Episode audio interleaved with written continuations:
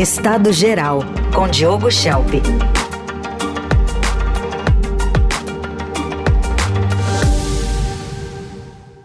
Às 8 horas e 31 minutos, está aqui o Diogo Schelp na sua segunda coluna aqui na Rádio Dourado, estreou na segunda-feira e hoje com a Carol conosco também aqui, viu, Diogo? Bom dia para você. Bom dia, Heisen, bom dia, Carol, bom dia, ouvintes. Bom dia, bem-vindo. Obrigado.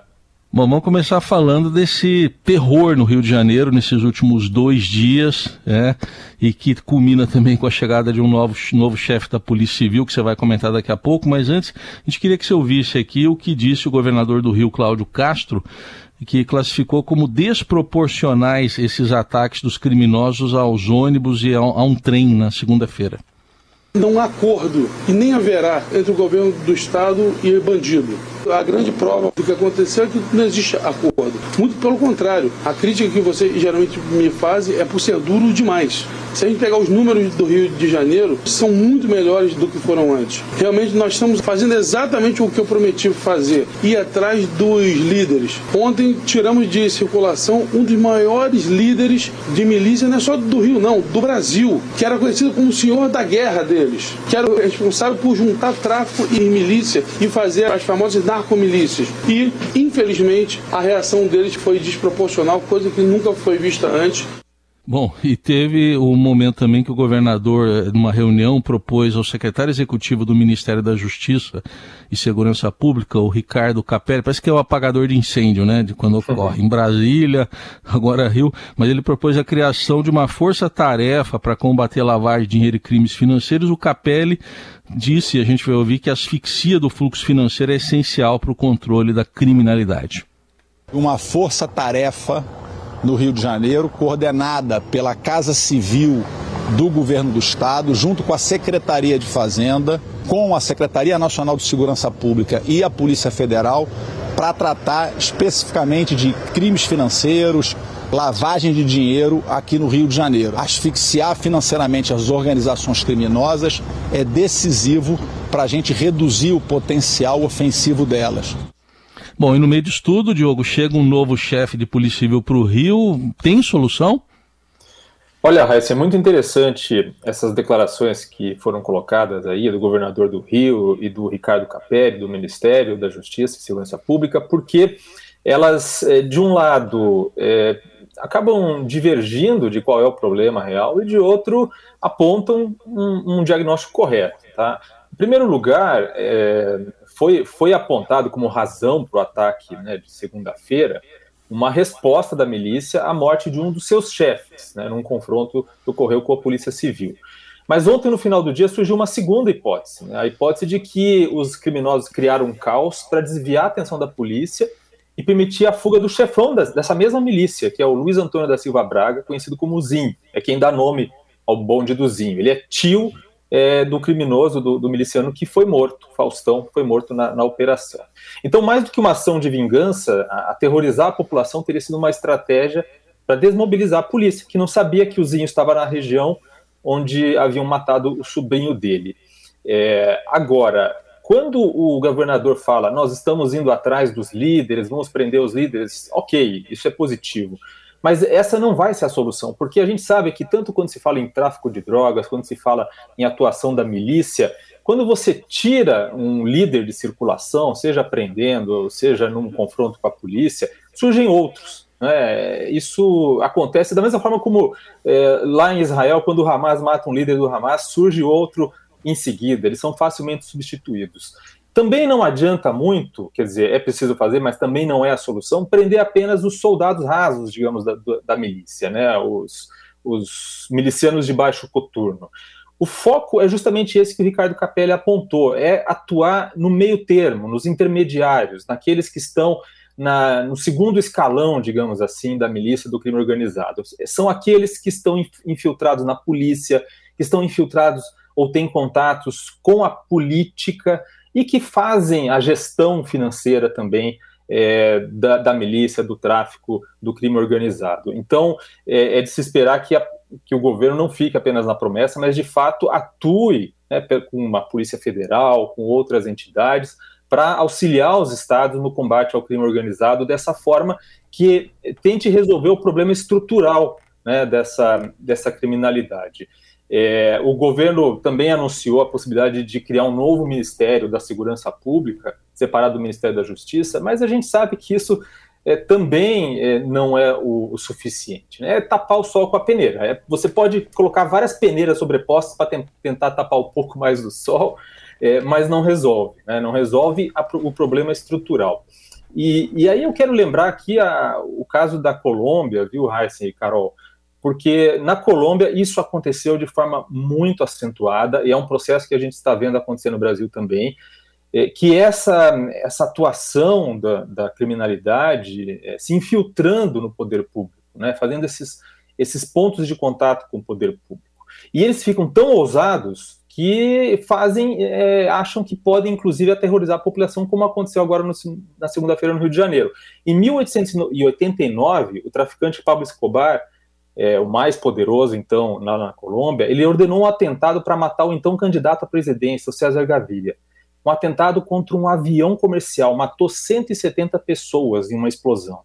É, aqui, o que foi feito no Rio de Janeiro, na segunda-feira, apesar de ter sido tratado inicialmente como terrorismo, pela lei antiterror brasileira não se enquadra, porque a motivação é, não está listada, é, a motivação da criminalidade não está entre as motivações que são previstas em lei. Mas isso é assunto para outra coluna. É, mas tem essa, essa mistura, né, de soluções ou de é, questões que são sempre apresentadas, se tira um pouco o pó e apresenta como uma solução nova. Aparentemente a coordenação está difícil até entre as polícias do Rio, né? Aparentemente a Polícia Civil não sabia dessa operação da Polícia Militar. Então, é, quando se não há essa articulação internamente, colocando mais agentes, o sucesso também se torna mais desafiador, não? Exatamente, Carol. E, e olha, na verdade, para ser, para buscar uma solução radical que vá na raiz do problema, é, seria preciso fazer uma reformulação da Polícia do Rio. Né? A Polícia do Rio precisaria passar por uma limpeza, uma verdadeira limpeza. É, alguns especialistas falam até em recomeçar do zero.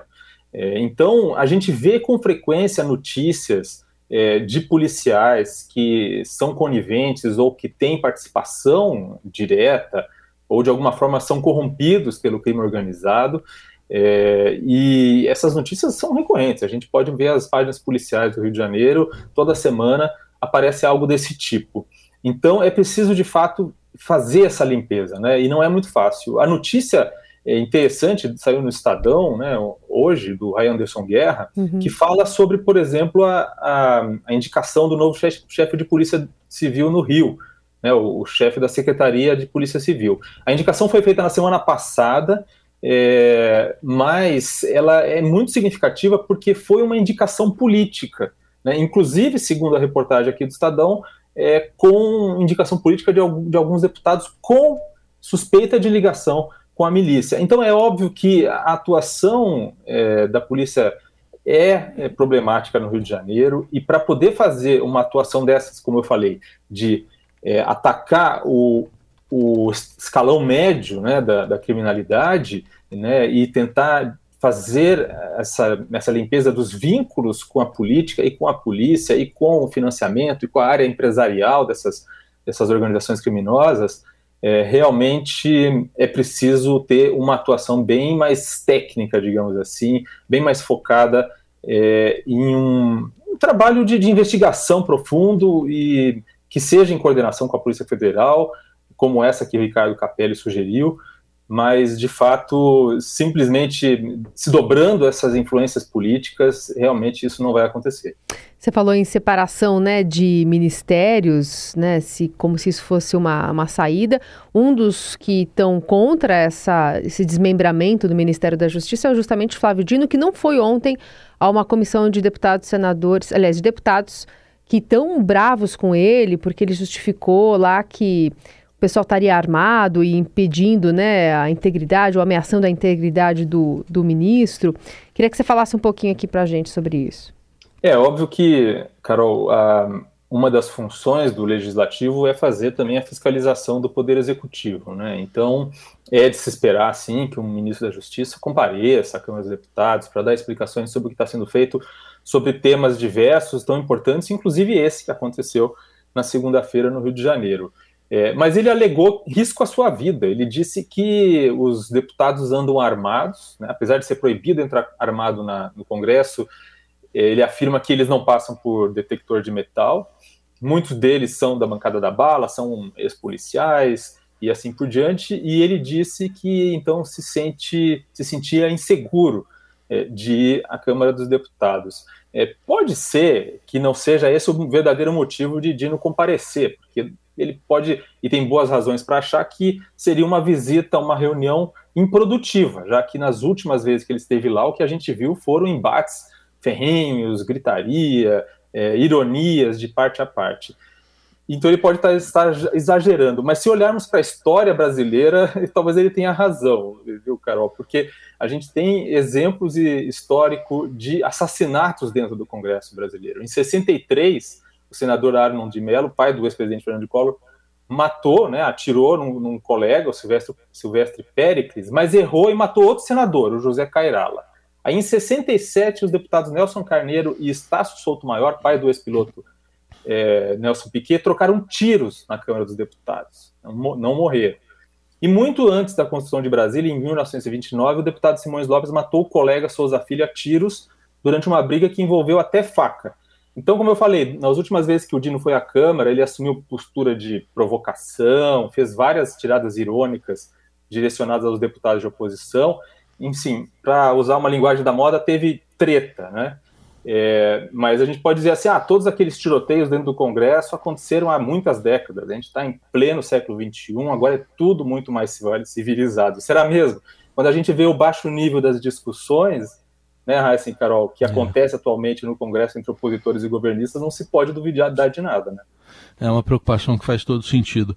Indo para a guerra lá do Oriente Médio, ontem o presidente Lula, na, na live dele, na conversa com o presidente, disse que a ONU poderia ter uma interferência maior na guerra entre Israel e o Hamas, mas não faz isso porque está enfraquecida. Vamos ouvir o que ele disse? Se a ONU tivesse força, a ONU poderia ter uma interferência maior. Os Estados Unidos poderiam ter interferência maior. Mas as pessoas não querem, as pessoas querem guerra, as pessoas querem incentivar o ódio. E eu não vejo assim. Podem me criticar quanto quiserem. O Lula vai continuar falando em paz. O Lula vai continuar falando de diálogo. O Lula vai continuar chorando pela morte das crianças do planeta Terra. Bom, a, a, guerra que chegou já há 19 dias, Diogo, e você acabou de falar em treta, acho que dá para dizer que teve treta ontem também no Conselho de Segurança da ONU. Teve treta, né? essa tentativa de, primeiro, isolar os Estados Unidos, é, Israel mostrar que os Estados Unidos estão isolados nessa posição de não aprovar uma resolução, mas vamos ser práticos é, sobre essa questão. O, uma, existem duas vertentes. Uma que defende que a solução do problema na Palestina seja via ONU, seja uma solução multilateral, ou seja, vários lados, vários países envolvidos. A outra vertente diz que só os Estados Unidos têm capacidade de moderar a reação militar de Israel ao ataque terrorista do Hamas. É, e a, a, verdade é que, historicamente, o conflito palestino-israelense sempre teve um moderador unilateral, que são os Estados Unidos. E eu vou só dar um exemplo aqui, para encerrar meu comentário, é, que foi depois da segunda intifada, a intifada é a rebelião palestina contra a ocupação israelense, em 2000, é, tentou-se uma mediação multilateral. Até então, só os Estados Unidos fazia essa função de mediador. Criou-se um grupo multilateral, o Quarteto do Oriente Médio, em 2002, que tinha ONU, União Europeia, Rússia e Estados Unidos. Não adiantou nada, não aconteceu nada em relação a isso. E aí a gente dá um salto para 2016, a última resolução do Conselho da, de Segurança da ONU sobre a situação em Israel, que é desse ano, dizia que Israel tinha que parar imediatamente de construir novos assentamentos em territórios palestinos ocupados, incluindo Jerusalém Oriental. O que, que aconteceu? Absolutamente nada. Não houve a pressão dos Estados Unidos, que no fim das contas é quem tem esse poder, para que Israel respeitasse e obedecesse a resolução da ONU. Muito bem, tá aí. Diogo Schelp, mais uma vez conosco aqui. O Diogo está com a gente às segundas, quartas e sextas com a coluna Estado Geral. Já já você pode conferir também a coluna de hoje no radioeldorado.com.br e se quiser pode procurar nas plataformas digitais de áudio por Colunistas Eldorado Estadão. Vai estar tá lá a coluna do Diogo também. Obrigado, Diogo. Até sexta. Obrigado, até mais.